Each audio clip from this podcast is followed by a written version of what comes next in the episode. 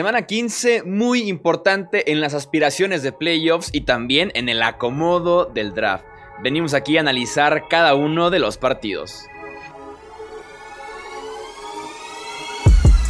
Hablemos de fútbol. Hablemos de fútbol. Noticias, análisis, opinión y debate de la NFL con el estilo de Hablemos de fútbol.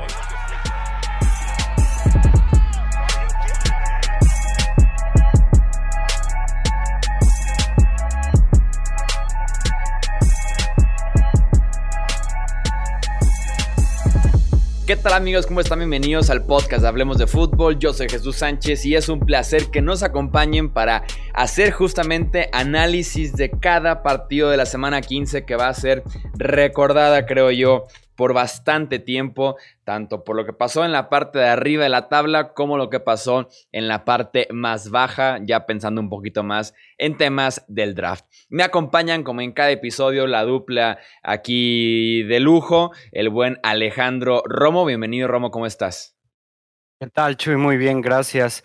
Un verdadero placer, ya sabes, como cada semana, compartir micrófono, venir, platicar y analizar los partidos de, de cada semana y en especial de, esta semana que fue, o más bien que tuvo resultados tan bizarros. Y la otra parte, la mancuerna, el buen Tony Álvarez. Bienvenido, Tony. ¿Qué tal, Chuy? Alex, un placer como siempre. Sí, una semanita muy interesante, juegos que llamaron bastante la atención, incluyendo ahí unos rompequinielas, ¿no? Que si usted apuesta, híjole, pues no, no creo que le haya ido bien, al menos de que haya ahora sí que aventado los dados y jugado completamente al azar y, entonces sí, sí nos puede invitar la cena de Navidad. Solo ahora que lo mencionas de las apuestas antes de pasar a hacer análisis de los partidos, eh, vi un tweet muy bueno del buen Joshua Maya, que le mando un fuerte abrazo, Em, publicó un tweet que dice, un parlay de 100 dólares a que ganaban straight, que ganaban derecho los Jets y los Bengals, 100 dólares. Te ganabas 12.687 dólares. Ah, tremendo. Sí, sí esas eran las apuestas. Yo de hecho tengo un conocido que metió un parlay de 200 pesos de Bengals y Jets, se llevó 17 mil pesos. Uf. ¿Y qué? ¿Cómo fue su proceso de pensamiento y cómo en el casino lo dejaron hacer esa apuesta?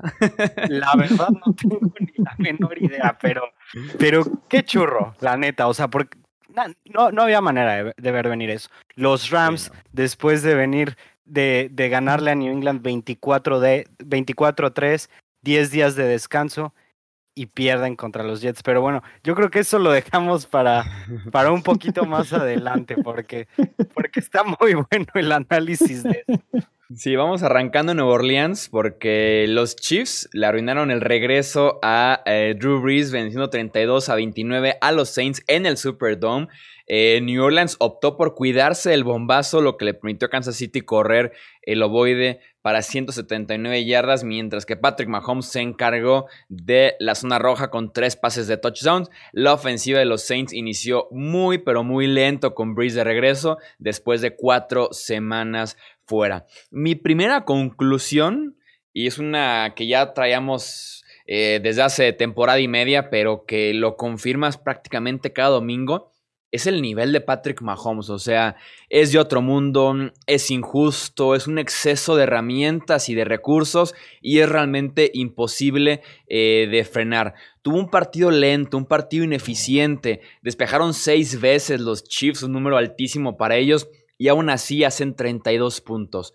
Un touchdown que hace con Nicole Harman en el que eh, centra el ovoide y va corriendo por diseño hacia el lado izquierdo de la formación. Se le está acabando, acabando, acabando el, campo. Eh, lanza así como un pase bombeadito a la esquina de la zona de anotación. Parecía que simplemente se estaba deshaciendo de él touchdown de Nicole Harman, ¿no? Eh, con el partido en la línea, el último cuarto, esas jugadas que retrocede 10, 15 yardas y retrocede y retrocede y retrocede, se deshace de ella, tú crees que es ya para prácticamente despejar, primero y 10 y la serie sigue, ¿no? Entonces, una serie de herramientas y de recursos que de verdad lo hacen el mejor jugador de NFL y uno de los más talentosos que yo haya visto y que lo hace realmente imposible de frenar con todo y con una muy buena defensiva de Nueva Orleans que estaba enfrente. Y con esto me parece que ya se pone 9-0 contra equipos con defensas top 5, ¿no? Es increíble lo que puede hacer Mahomes. Como dices, en esa jugada es el mejor ejemplo de, su juego. Parece que ya la jugada está completamente muerta, parece que se deshizo del balón y simplemente hizo ver fácil un pase que no, no sé, no, he visto la estadística de, de Next Gen Stats de la probabilidad, pero un pase con una probabilidad bajísima de ser completado sea un touchdown, ¿no? También hay que darle mucho crédito a los receptores que él tiene, pero definitivamente lo que él hace es impactante. No hay ningún otro quarterback que esté al nivel de, de, la versatilidad que tiene Patrick Mahomes. Te puede hacer daño por tierra, puede correr excelente, se puede quitar los sacks, como pocos jugadores lo hacen, lanza mejor que nadie corriendo, lanza profundo casi mejor que nadie. Simplemente Mahomes es el prototipo del quarterback perfecto. Lo vimos contra una de las mejores defensas en la NFL, que es la de los Saints. Vimos cómo las distintas dimensiones de su juego salieron en los momentos más importantes también del partido y complicaron el partido y más bien lo pusieron a guardar en el momento también más importante, más definitivo del partido, eso es lo que tienes con Patrick Mahomes, simplemente un quarterback perfecto. Y da la impresión, más allá del marcador como tal, y lo platicaba hoy temprano eh, con algunos amigos y colegas, que nunca estuvo en duda, ¿no? ¿Quién iba a ganar? Eh, nunca estuvo en peligro. O sea, sí hubo momentos en los que analizando a profundidad decías, bueno, pues si Nuevo Orleans tiene aquí, o tal vez el pecado de los Saints fue que lo anotaron en su primera posesión, detallitos, etcétera, pero da la impresión que este equipo, con todo y una defensa que sí ha mejorado, pero que había sido eh, tal vez su talón de Aquiles y que tiene un buen sistema por tierra ya, me parece, con mucho talento, como está físicamente el resto de la semana eh, Edward Soler, pero creo que no hay mucha debilidad, ¿no? En, en, en, los Chiefs en general, insisto, fue un juego de tres puntos pero me parece que nunca hubo duda de quién iba a ganar, nunca hubo duda de que los Chiefs con todos estos recursos, inclusive cuando las cosas se les complicaban, cuando tenían terceras oportunidad y largo, eh, por los ejemplos que ahorita acaban de, de citar, o sea, es como que de verdad, sí, sí esas expectativas son para que los Chiefs puedan convertir una tercera y doce si es que se llegan a meter en un problema así, ¿no? O si Mahomes está bajo presión, pues no importa, va a tirar por debajo del brazo, por un lado del brazo, o con la mano izquierda y va a encontrar a Kelsey o a alguien más, como te enseñan a no hacerlo, ¿no? Lanzar hasta el otro lado del campo, pero pues son los Chiefs, ¿no? Ahorita, o sea, lo van a completar, van a ser primer y diez.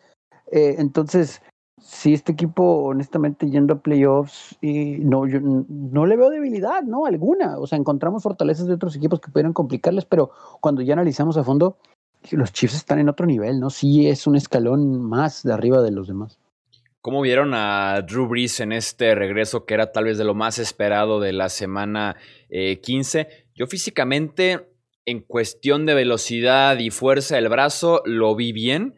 Lo que le noté mucho al principio fue indecisión. Se veía como que dudoso al momento de querer escalar la bolsa o realmente jalar el gatillo. Se veía indeciso, indeciso, indeciso. Y cuando se deshacía finalmente del balón, eh, ya iba tarde, eh, no llegaba realmente lo donde tenía que llegar. Como que esa parte mental fue lo que yo le noté eh, más oxidado a Drew Brees. Eh, fíjate que lo, en cuanto a lo físico yo no le vi mucho problema. Sí se ve como alguien que, que está bien para jugar después de una lesión, pero parecía con miedo, como que no estaba seguro de sus lecturas, así como tú lo dijiste. Y eso es algo muy común que vemos cuando no tiene a Michael Thomas, ¿no? Vemos a un Drew Brees que le cuesta mucho más trabajo la lectura rápida, que sus eh, opciones se limitan mucho, que no tiene la química con, con otros jugadores y que normalmente para eso es para lo que más utiliza Michael Thomas, ¿no? Para los pases rápidos, lecturas fáciles, trayectorias mm, cómodas y, y, variantes también, eh, trayectorias de opción. Ese tipo de cosas es para, por lo que Michael Thomas es tan valioso para esta ofensiva y quitarle el mejor jugador o el segundo mejor jugador tal vez después de Alvin Camara a una ofensiva, pues sí la va a moldear distinto. Y sobre todo, si viene llegando Drew Brees de una lesión, quisiera contar con su target número uno, que es Michael Thomas, pero esta vez no pudo. Probablemente hubiera sido un partido distinto con Thomas adentro, pero pues, el hubiera no existe y también Trequan Smith sale del partido por lesión, entonces pierdes allá al 1 y al 3 muy rápido en el partido, ni siquiera juega Thomas, entonces sí pudiera también ir por ahí la situación, se ponen abajo en el marcador rápidamente, vamos viendo cómo, cómo va evolucionando Drew Brees, aunque sí me sigue preocupando a mí un poquito verlo fuera del domo para enero, que es cuando empieza el frío, el tema del viento, ver cómo va evolucionando justamente ese eh, brazo. Kyler Murray y Jalen Hurts nos dieron un muy buen partido. Se combinaron para 836 yardas totales y 8 touchdowns, pero el triunfo fue para Murray y Arizona 33 a 26. Tony, el futuro está en buenas manos. Por supuesto, de hecho, ese es otro tema también muy interesante. Aquí nos podemos pasar horas discutiendo qué, lo que va a hacer Filadelfia, porque la verdad es que Jalen Hurts le da una oportunidad real a este equipo de ganar.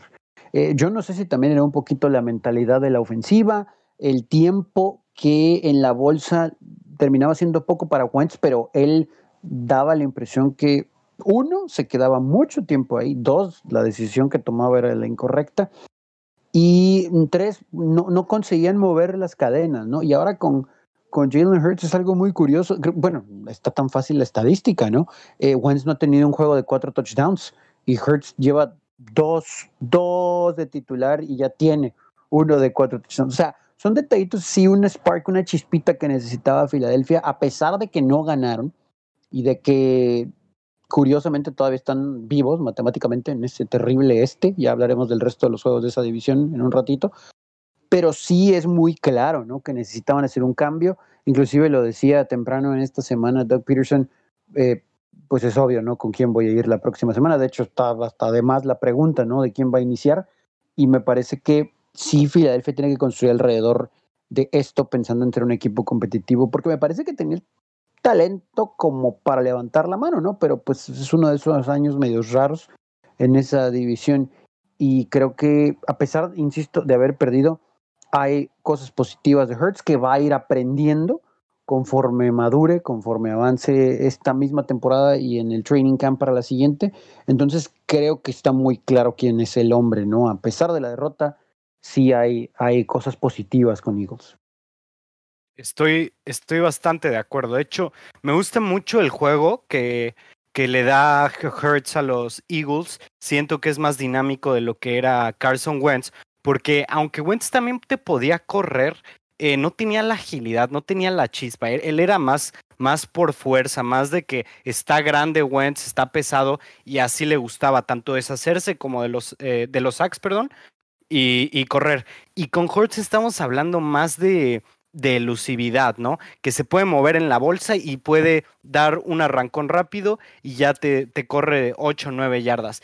Y esto es algo que necesitaba mucho Filadelfia, tal vez por el personal que tienen era lo más indicado, por el hecho de que no tienen las mejores armas, eso, eso es un hecho, no tienen la mejor línea, entonces que un quarterback pueda eh, brindarles esa dimensión en su juego es bastante positivo para esa ofensiva. Ahora, yo creo que Jalen Hurts tuvo una de las mejores semanas de novato eh, de este año, Justin Herbert por ahí también ha tenido algunos partidos bastante impresionantes. Pero lo mejor de, este partido, además de que es en su segunda, en, su segundo start, es que jugó contra una defensiva que yo creo que es de veras. No es una ofensiva top 10 eh, ni mucho menos, pero es una defensiva que puede hacer jugadas y que detiene, detiene bastante eh, a, a, los oponentes. Entonces, irse sin intercepción, con 338 yardas y 3 touchdowns es bastante positivo. Y del otro lado, qué importante, de verdad importante, es que Kyler Murray corre el balón. Aquí les va la estadística de la semana. Cuando Murray acarrea el balón 6 o más veces, los Cardinals están 13-5. Cuando no lo hace, están 0 ganados, 11 perdidos, 1 empatado. Entonces es bastante importante que los Cards dejen a Kyler Murray hacer lo que Kyler Murray sabe hacer por tierra. Sí, ya pasaron eh, pues un mes, ya pasó un mes desde que aquel golpe en contra de Seattle que decíamos que parecía que seguía tocado después de que en ese mismo partido lo están tratando durante los cuatro cuartos y que no se veía al 100%, aquí ya retoma justamente ese buen ritmo que traían y en, el, en un tiroteo porque ya van varios que se mete Arizona e, en, ellos, eh, parece que les conviene porque salen bien librados por tantas armas ofensivas que tienen por el mismo esquema de Cliff Kingsbury. Entonces, en ese sentido, le convino mucho el partido a Arizona, mientras que eh, Filadelfia con esa defensiva, con las armas limitadas, no le convenía mucho este estilo de partido pero le tocó porque se puso abajo 16-0 muy rápido en el encuentro y eso lleva a que Jalen Hurts deje tal vez de correr un poco como lo hizo en contra de Nueva Orleans, Miles Sanders también y se hizo un poco más tradicional la ofensiva y aún así cumplió bastante bien el quarterback eh, novato de Filadelfia. Vamos a hablar de la polémica de la semana y tal vez de la temporada porque los Jets ganaron un partido. La sorpresa fue en contra de los Rams, cayendo 23 a 20 en su propia casa.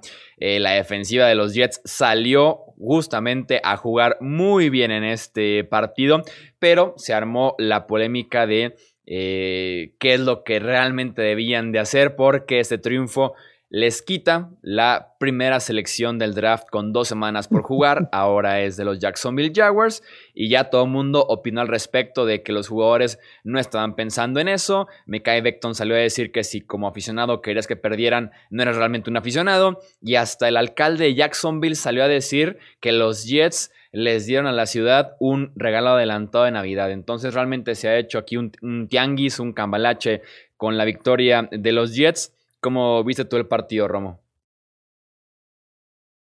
Destruyó apuestas, parlays, fantasies, un, un verdadero caos lo que fue esta, e, este, este resultado, ¿no? Yo creo que el juego que yo hubiera dicho que era más improbable, donde pudieras, digamos, tener un error de quién iba a ganar, era este. Es apenas la segunda vez en la historia de la NFL que un equipo con 13 derrotas le gane a un equipo con más de 9 victorias. Es de verdad. Y aquí lo decíamos de las apuestas. 17 puntos tenían los Rams a favor. Eso te dice todo. Puntos. Exactamente. Es increíble lo que pasó en este juego. A mí lo que más me llama la atención es la manera en la que lo hicieron, ¿no? estás hablando de que los Rams se fueron al descanso con tres puntos. ¿Cómo, te pueden hacer eso?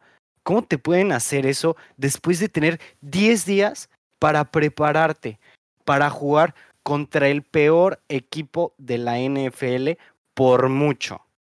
Porque esa es la realidad. Son mucho peor que los Jacksonville Jaguars, estos Jets. Y después de ganar 24 a 3 a un equipo fuerte que siempre es, es difícil de enfrentar como es New England, pierdes un partido tan sencillo. Le he dado vueltas a este partido intentando saber qué es lo que salió mal, pero no entiendo, o sea, todo, todo estuvo mal más bien, o sea, desde el planteamiento del juego, eh, yo creo que iban sobreconfiados. Pésimo Jared Goff en este partido. K-Makers muchísimo que desear. No, un completo caos el partido. Y hasta sumándole el hecho de que Nueva York viaja hasta Los Ángeles, ¿no? Para jugar este partido que siempre hablamos mucho de lo que viene con el desgaste eh, del viaje. Yo por ahí le encontraría un par de razones. Creo que la línea ofensiva de los Rams tuvo su peor partido del año, sobre todo el interior de esta línea ofensiva. Quinn Williams está dando ese paso de defensivo decente, pick alto del draft, a ser la superestrella de este, de este costado para los Jets. Tuvo un partidazo, estuvo encima Jared Goff todo el encuentro y fue un inicio lamentable el de Los Ángeles. Tres y fuera, en la primera serie, tres y fuera en la segunda serie, cuatro y fuera en la tercera serie y el punt, por cierto, fue bloqueado. Eh, cuarta serie lanza una intercepción. Eh, quinta serie, tres y fuera. Sexta serie, seis y fuera. Entonces, fue un desastre el inicio de Los Ángeles. Mentalmente, creo que en ese sentido se sentían mm, atrás por 10 puntos al marcador, pero incluso se sentía como que la brecha era más grande eh, por lo que estaba pasando en el campo y porque eran los Jets de Nueva York al final de cuentas, Tony. Sí, en algún momento sí se vio un dominio de los Jets. digo, si vamos a las estadísticas, hasta cierto punto están parejos eh, algunos números, pero sí hay que ser muy sinceros. O sea, la forma en que termina siendo este equipo de los Rams eh, a la ofensiva, sobre todo en el último cuarto, digo, podemos hablar mucho de cómo arrancaron, que es terrible, pero todavía tienen una oportunidad y la verdad es que la presión para, para Jared Goff, la línea ofensiva que es muy buena, eh, nada, ¿no? O sea, no bloqueó tanto para crear eh, algunos espacios para correr la pelota, ni para Jared Goff cuando tuvo que pasarla. Sin embargo, todavía tuvieron la oportunidad de ganar y me parece que, digo, aquí ya viéndolo desde el punto de vista de, honor y lealtad y profesionalismo, pues qué bueno por, por los Jets, por los veteranos, sobre todo Frank Gore, eh, eh, un viejo lobo de mar, corrió como si hubiera tenido 25 años cuando estaba con los 49ers. O sea, también la línea ofensiva de los Jets parecía que estaba Curtis Martin atrás. Eh, o sea, era, era algo muy raro, muy bizarro lo que vimos en Los Ángeles el domingo. Pero también ahí es donde entra la experiencia, ¿no? De este tipo de jugadores. en esa jugada eh, pues prácticamente para cerrar el juego antes de la pausa de los dos minutos, Frank Gore sabe perfectamente en dónde está la marca del primero y diez. En cuanto saca el snap Sam Darnold, él da dos pasos hacia adelante, se fija que no tiene quien bloquear, sale en medio y rápido levanta las manos para decir estoy libre y cuando recibe la pelota está como cuatro yardas lejos de la primera oportunidad y simplemente él sabe, se deja caer hacia atrás y, cae enfrente de la marca primero y, y, cierra el juego, ¿no? O sea, eh, me parece que es imperdonable lo de los Rams. Todavía falta mucho que escribir en esta división, aunque ya tiene el control de la misma Seattle y el juego entre ellos va a ser de pronóstico reservado.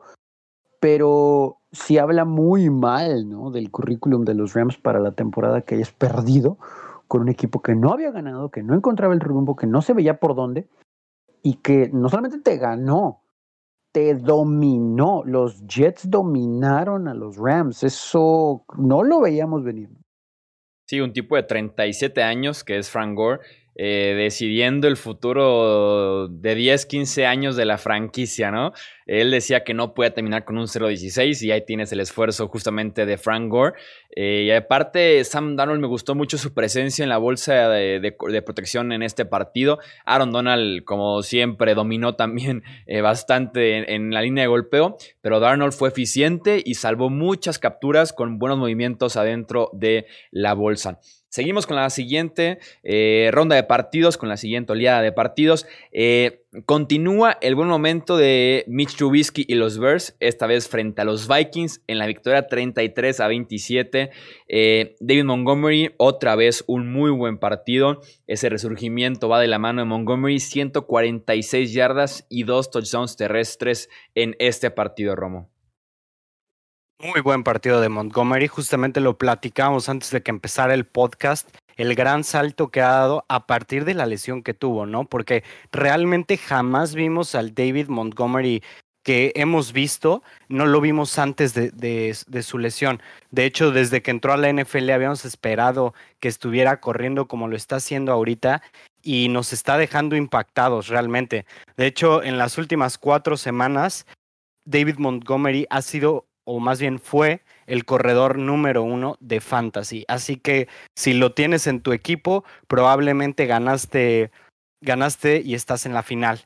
Ahora, yéndonos a Mitch Trubisky, a pesar de no tener un partido muy espectacular, no siento que haya jugado tan mal. Realmente tuvo seis pases incompletos, una intercepción entre ellos, pero jugó como un game manager y eso fue lo que hizo que jamás estuvieran eh, digamos, jamás estuvieron en un peligro real de dar el, eh, de dar el partido, ¿no? Eh, muy, muy buen partido planteado de Matt Nagy, creo yo. la defensiva jugó bastante bien.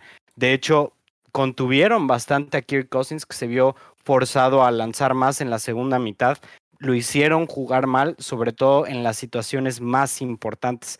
Dalvin Cook, una bestia simplemente. No importa contra quién vaya Cook, siempre entrega buenos números, siempre hace su parte. Sin embargo, esta vez no contribuyó tanto al juego aéreo como a los Vikings les, les gustaría o al menos lo deberían de incorporar, porque todos sabemos lo que puede hacer cuando le dan el balón directamente. y también cuando se lo entregan por pase, pero esto es algo que siento que a Minnesota le ha faltado en las últimas en el último par de semanas, que es incorporarlo más en el juego aéreo para darle espacios más grandes en campo abierto y que te pueda hacer jugadas más grandes.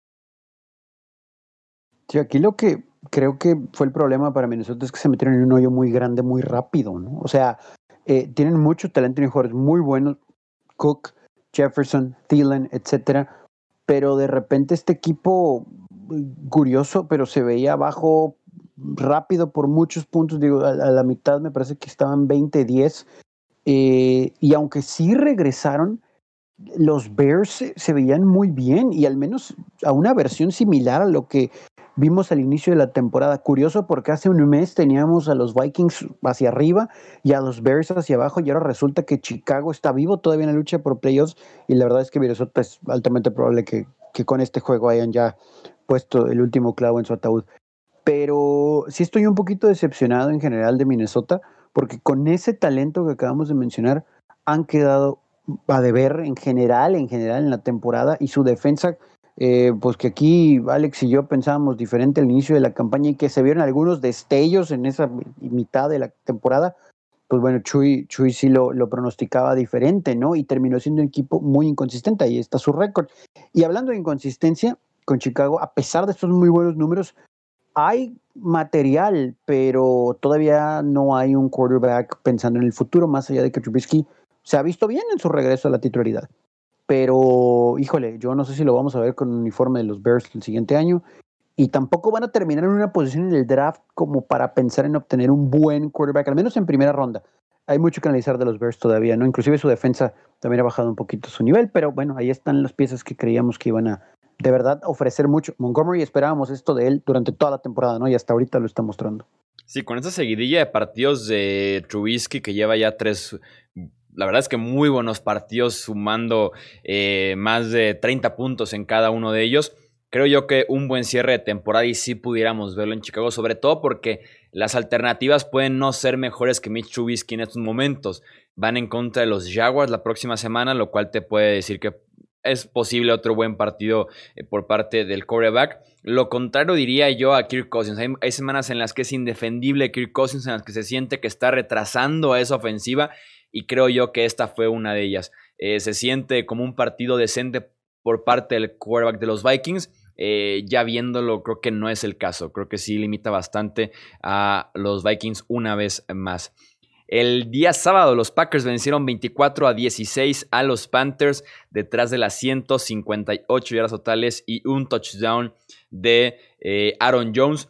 Tal vez no fue el partido más espectacular por parte de los Packers, sobre todo la segunda parte en la que nada más hacen tres puntos, en las que Rogers no tiene el partido más espectacular como muchos creíamos después de que la defensiva de los Panthers eh, fuera apabullada por Drew Locke hace ocho días. Eh, un par de bajas en la línea ofensiva de los Packers creo que fueron claves. Eh, hay mucho movimiento en esa línea ofensiva. Cada semana algo pasa diferente y Elton Jenkins juega una posición diferente. Y Derrick Brown, el novato de primera ronda de los Panthers, tuvo un muy buen partido. Estuvo encima de Rodgers. Creo, que por ahí va un poquito la ineficiencia del quarterback de Green Bay. Pero bueno, con Aaron Jones eh, tienes lo suficiente como para poder sacar un partido adelante, como fue este en contra de Carolina.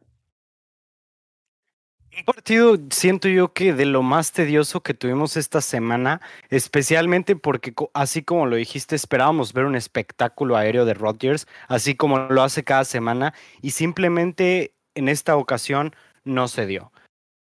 Davante Adams dejó muchísimo que desear, de hecho 42 yardas cuando estaba promediando 100 yardas por partido jugado, que es una diferencia bastante grande. Y al no tener Rodgers, digamos, el, el ¿cómo se llama? La, mm, la buena actuación de, de su receptor principal, se dedicaron más a correr y correr y correr el balón con Aaron Jones, que nos dio una de esas actuaciones espectaculares, muchas tacleadas rotas, muchas yardas después de, del contacto, casi 150 yardas terrestre, un tanto más por aire, muy buen partido de parte de Aaron Jones. Eh, ojalá y pudiéramos decir lo mismo de, de Aaron Rodgers. No fue el caso. Sí, Teddy B no deja de ser un game manager, ¿no? Y si no tiene las piezas para manejar un juego, es complicado que este equipo gane. Aún así, eh, digo, Mike Davis ha hecho un muy buen trabajo corriendo la pelota, pero pues no es CMC. Y aquí el problema, creo, es, su secundaria, ¿no? La secundaria de, de, los Panthers no es de alto nivel, va a tener Matt Rule que, pues sí, voltear a ver eso para la próxima temporada, tratar de reforzarlo, porque creo que sí es un buen equipo como para sí buscar un, lugar de comodín en la próxima temporada, a pesar de que yo no soy fan de Matt Rule y pues ya corrieron a su gerente general. No vamos a ver a quién traen y me imagino que sí tienen que pensar en la defensa. Eh, del lado de Green Bay me parece que se confiaron, que se sabían superiores, que llegaron a tener una ventaja abultada y al final se terminó siendo un juego cerrado, ¿no? Si no convierte ese gol de campo al final Crosby las cosas se podrían se pudieron poner feas, pero bueno, eh, Rodgers ni siquiera 150 yardas por aire. Se confió Green Bay, era el mejor equipo, lograron sacarlo, creo que nada más palomear esta victoria y tratar de no perder ese sembrado número uno, que no parece que sea el caso. Momento clave del partido, cuando iban 14-3, estaban en la yarda 1 los Panthers y Bridgewater perdió el ovoide tratando de estirarse por la zona de anotación, eh, pasando un 14-3 a que en la siguiente serie anota Green Bay y se pone en 21, de un 14-10 a un 21-3 en cuestión de minutos. Entonces, por ahí se le fue el partido prácticamente a los Panthers. Los Seahawks amarraron ya su boleto a los playoffs al vencer 20-15 a Washington. El juego terrestre fue clave para Seattle en este partido, mientras que Washington batalló con Dwayne Haskins como eh, su coreback. El juego terrestre de Seahawks está poco a poco cubriendo un poquito la baja de nivel de Russell Wilson en este cierre de campaña, sobre todo porque en este partido, con el pass rush que tiene Washington, Mejor dejaron que Wilson hiciera pases muy cortos, muy rápidos, pero el juego terrestre, insisto, regresa Chris Carson de lesión hace un par de semanas y se siente la diferencia. Ahí viene Rashad Penny también de regreso. Incluso corrió Russell Wilson en este partido para más de 50 yardas. Por ahí va la clave para este cierre de campaña con eh, Seattle, mientras que Russell Wilson se vuelve a encontrar un poquito y también la línea ofensiva en pass protection. Sí, aquí eh, yo me atrevo a decir que si hubiera estado Alex Smith, tal vez las cosas pudieran ser diferentes. A lo mejor Seattle hubiera metido el acelerador, pero aún así tuvo la oportunidad el Washington Football Team, ¿no? De, buscar eh, ir adelante y sacar el triunfo con una última serie ofensiva. Pero es evidente que también en Washington deben de buscar un mariscal de campo, porque Alex Smith no es eterno y aún con su veteranía y, su sabiduría, le cuesta trabajo mover la pelota a este equipo, a pesar de que tienen buenos corredores, una muy buena línea ofensiva para ello y receptores aceptables, pero sí tienen que voltear a ver ese asunto porque Dwayne Haskins evidentemente no es el futuro de esta organización.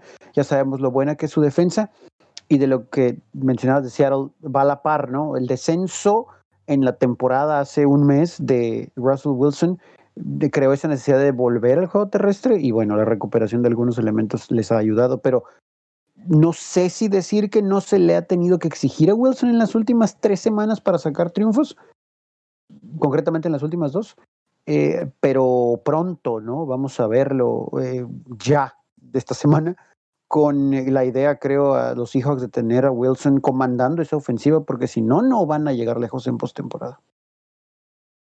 Definitivamente. Y fíjate que a mí no me gustó nada el partido de los Seahawks. Se dedicaron a correr porque ahí determinaron que por ahí podían ganar, que no está mal, pero volvimos a ver a un Russell Wilson que deja muchísimo que desear, ¿no? Estoy de acuerdo que, que Football Team es bueno contra el ataque aéreo, eh, es de los mejores equipos de hecho, pero un quarterback de la NFL no te puede estar lanzando 121 yardas, creo yo. No puedes depender de que tu ataque terrestre haga 200 yardas en un partido, como, lo fue en esta ocasión, o, casi 200 yardas, ¿no? Me parece increíble eh, las estadísticas de Russell Wilson. En 27 pases lanzados, solamente 120 yardas y sí contribuyó en el ataque terrestre, pero definitivamente ha dejado muchísimo que desear. La regresión en la segunda parte de la temporada ha sido evidente para Russell Wilson. Sí, el fútbol team tiene la personalidad de Ron Rivera completamente, pero puedo nombrarte 20 fórmulas diferentes para ganar un partido para ellos que no involucren 55 pases por parte de eh, Dwayne Haskins. Estoy seguro que con Antonio Gibson eh, no hubiera pasado esto. Vamos a la ronda rápida de los partidos. Iniciamos con un déjà vu en Atlanta. Los Falcons ganaban por 17 puntos ante los Buccaneers. Pero son los Falcons y estaba enfrente Tom Brady. El marcador final fue 31 a 27 a favor de Tampa Bay Romo. Ahora sí que parece chiste, pero esa anécdota lo volvieron a hacer los Falcons. Son de verdad unos artistas para dejar ir eh, lideratos. Estaban teniendo una primera mitad impecable, dominando por completo el partido. Saliendo la segunda mitad, todavía empezaron un poquito bien, pero después de eso pareció que no les importó el partido en lo absoluto y agarraron a Tom Brady enojado, se pudo aprovechar de, su defensiva floja y después de lanzarles 390 yardas y dos pases de anotación, se llevó el partido. Sí, de las cinco series ofensivas que tuvo Atlanta eh, al final del partido, sus últimas cinco series, cuatro de ellas acabaron sin conseguir un solo primero y diez. Te dice por qué viene la remontada. Y eso sí, qué lento inician los Buccaneers inician horrible, es un muy mal planteamiento. En playoffs, un inicio así te cuesta la eliminación. Los Colts volvieron a ganarle rayando a los Texans, esta vez por marcador a 27 a 20. Tony Houston amenazaba con empatarlo en los últimos segundos, pero Kiki Couty perdió el balón en la yarda 1 de Indianapolis.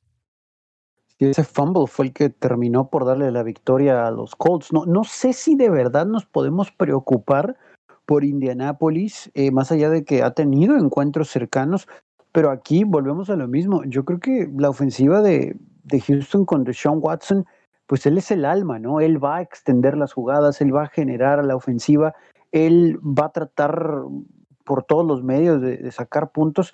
El problema es que un receptor suspendido, otro lesionado por aquí, en ocasiones tarde el juego terrestre en agarrar ritmo. Eh, creo que ahí está lo de esta semana. David Johnson, 8 carreras, 27 yardas.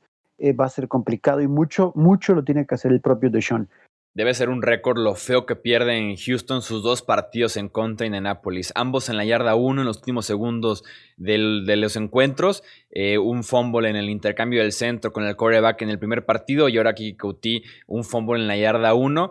Eh, este, este equipo de Nápoles es peligroso porque tienen de regreso a Jonathan Taylor. 414 yardas y dos touchdowns en los últimos cuatro partidos por parte del eh, corredor novato. Vamos a Miami, donde los Dolphins se cargaron a los Pats al vencer los 22 a 12. Además, eliminados completamente ya de la contienda por los playoffs en New England, salvo Named, corrió para 122 yardas y un touchdown, Romo. Por fin detuvieron las 11 temporadas seguidas, llegando a playoffs de New England, que es un récord en la NFL. Eh, muy bien los Dolphins en la segunda mitad. Eh, hicieron los ajustes correctos a la defensiva principalmente porque después de la primera mitad ya no se veía absolutamente nada de vida de parte de la ofensiva de New England. Y así como lo dices, lo hicieron a través del juego terrestre y en la defensiva de incomodar el, el, juego también terrestre de New England, que estaba flojo, sin Damien Harris y con un Sonny Michel, que a pesar de, de que cumplió, en las, en las circunstancias difíciles fue donde, donde se hizo ver la falta de Damien Harris. Miami llegó con muchísimas ausencias este partido y respondió. Tua tiene recursos en ese sentido. Lanzó muy bien el ovoide, sobre todo en la segunda parte, rutas medias y largas. Y me gustó que aprendió de su error. Lanzó una intercepción en la yarda 3 en la primera mitad. Y en la segunda mitad, idéntica a la jugada, le estaban llegando y optó por correr y él solito conseguir la eh, anotación. El otro partido del sábado fue el Bills en contra de eh, los Broncos, victoria de 48 a 19 por parte de Buffalo ante Denver y los Bills son campeones divisionales por primera vez en 25 años, Tony. Sí, desde 1995 no sucedía esto. Eh, digo, yo era un chilpayate y acá ustedes muchachos pues estaban, eh, eran, eran, así, de este tamaño, ¿no? De, de un chicharo, estaban muy pequeños, pero era otro equipo sin duda alguna. Esos Bills han sufrido mucho, inclusive contra todas las restricciones de COVID, la gente los fue a recibir al aeropuerto. Esperemos que en dos semanas este, no haya más contagiados, pero bueno, ese es otro tema. En pleno frío, etcétera. Y este es el Josh Allen que queremos ver. El Josh Allen que sí extiende las jugadas y que las termina, pero que cuida la pelota. 28 pases completos de 40 intentos, 359 yardas, dos touchdowns cero intercepciones. Sí, me gusta que los Bills acepten lo que son, un equipo pasador, un equipo liderado por Josh Allen, aprovecharse de Stephon Dix, de Cole Beasley. Eh, los Bills están 7-1. En los últimos ocho partidos, la única derrota fue aquel Hail Mary contra Arizona. Y en esos ocho partidos, en seis de ellos, Allen tiene 35 o más intentos de pase. Y ahí están los resultados. Los Browns no tuvieron problemas para vencer 20 a 6 a los Giants en el Sunday Night Football. Cleveland llegó a 10 triunfos, algo que no pasaba desde la temporada 2007, Romo. Buen partido de parte de los Browns, bastante regular diría yo, pero plantearon el juego como debía de ser en, eh, contra de una defensiva bastante fuerte como es, como es Nueva York y hicieron lo que hicieron lo que han lo que les ha estado funcionando eh, últimamente, que es soltar un poquito más a Baker Mayfield pero siempre bien acompañado de una buena dosis de corridas por parte de su dupla estrella de Nick Chubb y Karim Hunt. Los Giants no pudieron anotar en, el partido, solamente un par de goles de campo, que esto no, no viene como sorpresa después de ver una temporada muy mala de parte del equipo de Nueva York, muy floja ofensivamente más bien, y en esta ocasión con su quarterback sustituto. No mucho más que añadir, pero los Browns 10 ganados por primera vez desde el 2007. Sí, lo único ligeramente preocupante es que su defensiva terrestre nos recordó que sufre y fue sobre todo al principio del encuentro y que Miles Garrett eh, por ahí con secuelas de haberse contagiado de COVID ya está recuperado, pero eh, dijo que no le está pasando bien en, los, temas de la respiración y de recuperarse sobre todo al final de eh, los partidos. Los Cowboys, sin Ezekiel Elliott, pero sí con Tony Pollard, vencieron 41 a 33 a los 49ers. Pollard registró 132 yardas totales y dos touchdowns, mientras que la defensiva robó cuatro balones, Tony. Sí, aquí un poco sorprendido por la defensa de los 49ers, que si bien sabemos las ausencias que tiene, especialmente la de Nick Bosa, eh, es un grupo decente, ¿no? Y la verdad es que los Cowboys les pasaron por encima.